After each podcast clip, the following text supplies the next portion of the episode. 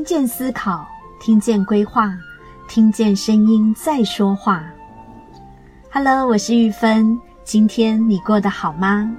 声音的一百个礼物，今天要送给你的礼物是金钱与快乐之间的关系。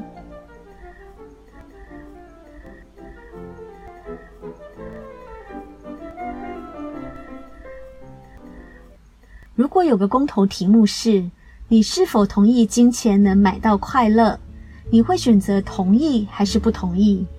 事实上，金钱的确能买到快乐。想想看，如果连生存的基本条件都不被满足了，那铁定不会快乐。但这也不代表有钱一定会快乐哦。金钱和快乐之间的关系，并不像公投是非黑即白的绝对。《华尔街日报》最受欢迎的资深财经作家乔纳森·克雷蒙在《金钱超思考》这本书中提到，金钱与快乐之间确实有相关，但是两者之间的关系远比一般大众以为的要复杂许多。如果我们希望从金钱获得最大的快乐，就必须更仔细地思考该如何花费，以及我们要追求的目标是什么。花费金钱得到的快乐是有不同层面与深度的。作者提出一种叫做“享乐适应”的理论。比方，当你在工作中升职、加薪或中了乐透，一开始会非常兴奋，但很快的便适应这种改变，而不再有太大的感觉。同样的，买房子、手机、包包这些物质上的追求，也会让我们得到短暂的快感。但在享乐适应的理论下，快感很快的就会消失。下一次需要更高的等级才能刺激我们的快乐，也就是说，我们对物质的渴望会越来越大。相较于短暂的快感，那要如何才能获得长久幸福感的快乐呢？作者的建议是买体验，跟朋友聚餐，与家人旅游。这种和在乎的人一起进行的活动就是体验。乔纳森·克雷蒙说：“我们总是过度看重拥有，而忽略了体验。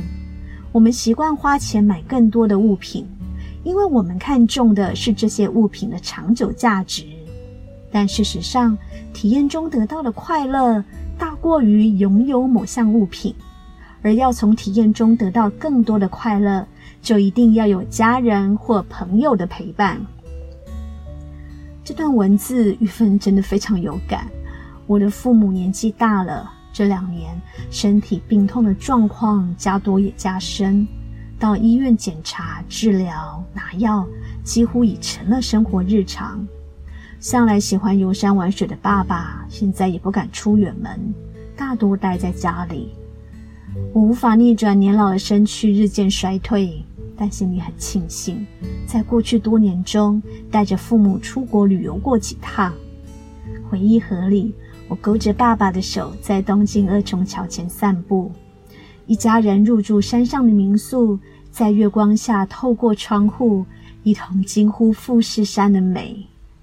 在关岛乘坐游艇出海，腿不好的妈妈跃入海里后，化身为水中蛟龙。爸爸则开心地和钓到的鱼拍照，这些画面是我们共同的回忆，更是永远难忘的美好记忆。因此，我非常认同作者所说，创造与家人之间的回忆是最好的花钱方式之一。金钱的确可以创造快乐，但回到现实面，我们要怎么创造金钱呢？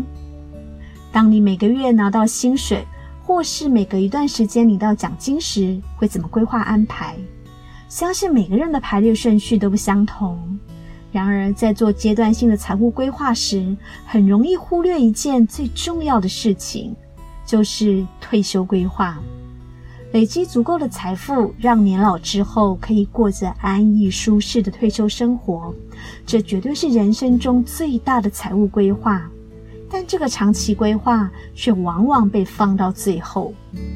二十岁时想着旅游、购买三 C 产品；三十岁目标变成买房买车；四十岁的时候就转向准备小孩的教育基金。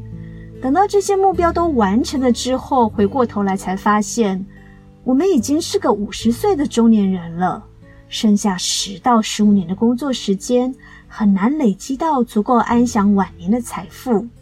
为了避免太晚才开始做退休生活准备，而且达到最大化，最好在实现短期目标的同时，也能同步思考规划未来的退休生活。传统的人生进程是卖力工作四十年，尽可能的省吃俭用，把钱放进银行定存，每个月缴劳保，然后所有的努力都会在六十岁时有所回报。办理退休，彻底放松，用劳保劳退的退休金加上银行里的存款度过余生。但是你知道吗？随着医疗技术不断的在突破，你的寿命可能比你想象的还要长。根据内政部在二零一九年公布的简易生命表，我们国人平均的寿命已经增加到八十点七岁，创下历史新高，也高于全球的平均水准。高龄人口变多，社会结构慢慢出现改变，劳保退休年龄从六十岁将一路延长至六十五岁，代表未来工作年限加拉长，而且会拥有史上最漫长的退休生活。这意味着从现在开始，我们必须改变对金钱的思考方式，重新调整财务规划的方法。平均寿命的增加和退休年龄的提高，至少会产生两个很重要的议题。第一个是钱够不够用。有一位叫做古鱼的股市老师曾经说过一句让我很认同的话。他说：“人生最悲哀的，莫过于当你老了还活得好好的，但钱已经花完了。真正重大的财务风险在于，我们会活得比预期还要久。”恐怕在停止呼吸之前，就已经耗尽所有的积蓄。因此，我们需要采取更长期且终身的投资策略，因为我们无法预料自己会有多长寿，所以应该努力运用收入，累积财务资本，来赚取更多的报酬，像是购买债券、股票、基金等会创造复利的投资。其实啊，要储存三十年退休生活所需要的金钱是很困难的一件事。但是如果我们可以早点开始，而且持续三十年到四十年，用时间来创造投资复利的效果，就能尽快达到这个目标。如同强纳森·克雷蒙在书中所表示，退休可能是我们最后一个财务目标，但我们必须把它放在第一位。玉芬在两年前惊觉退休金这件事后，在财务方面做了一些改变及调整，但太慢才开始，势必得有所牺牲及取舍。为了不让下一代重蹈覆辙，我告诫自己的小孩，将来出社会工作，从领到第一份薪水开始，就要每个月提拨固定的金额投入长期投资，用时间及复利这两个加起来最强大的武器。确保自己将来的退休生活，而这个议题衍生出来的另一个重点是自由。未来我们工作时间可能超过四十年，很难保证我们对一份工作会维持四十年的热情。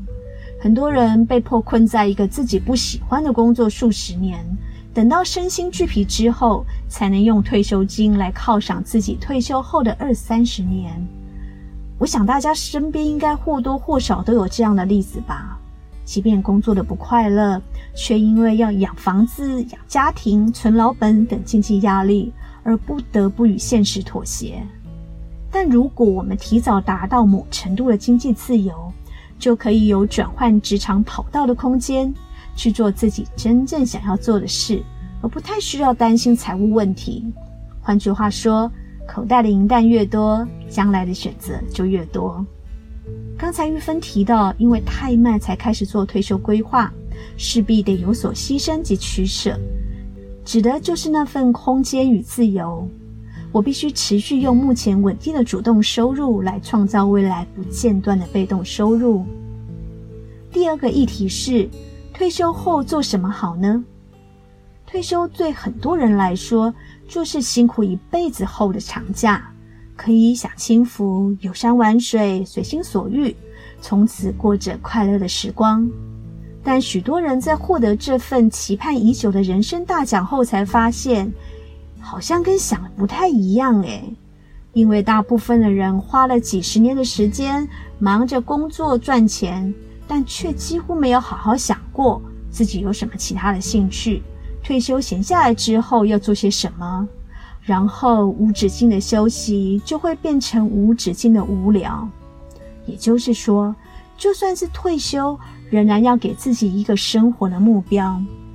我们内心还是会需要自己花时间做一件重要的、可以自我实现的事，那样成就感。如果做这件事刚好可以赚一些小钱，那当然就更好喽。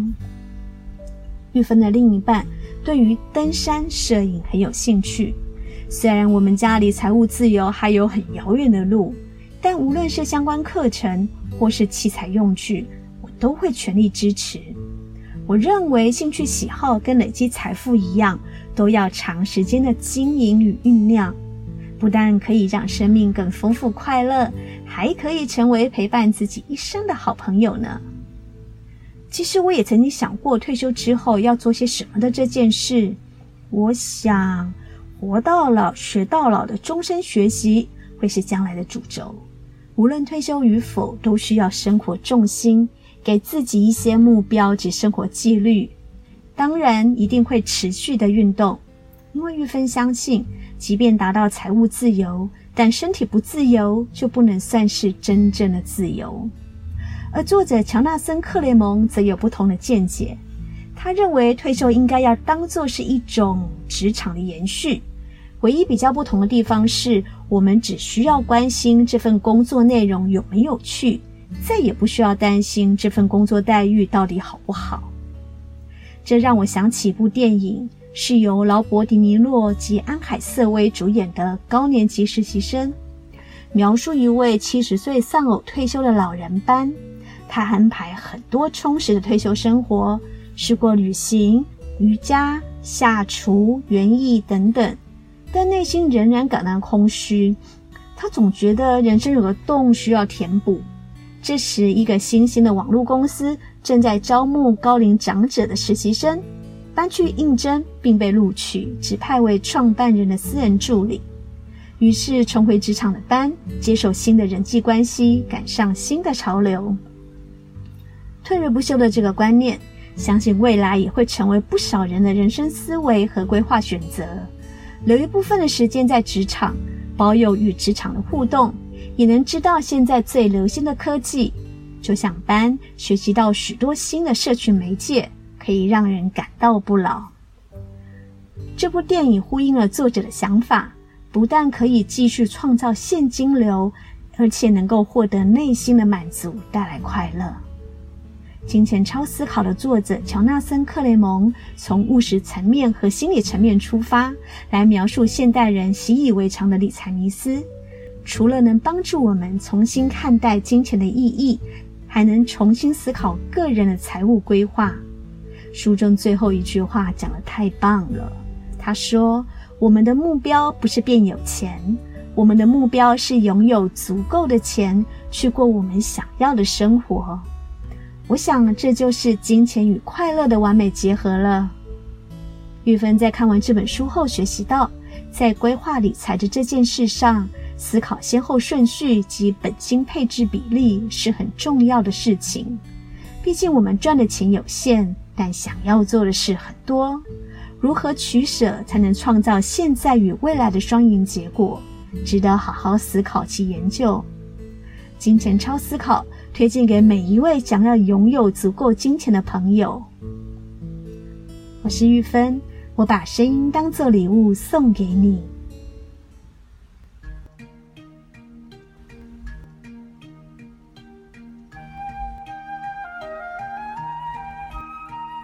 我们是一群热爱分享声音能量的声音艺术家，每周三及周日用一些些时间送上不同的声音礼物，传递知识和力量。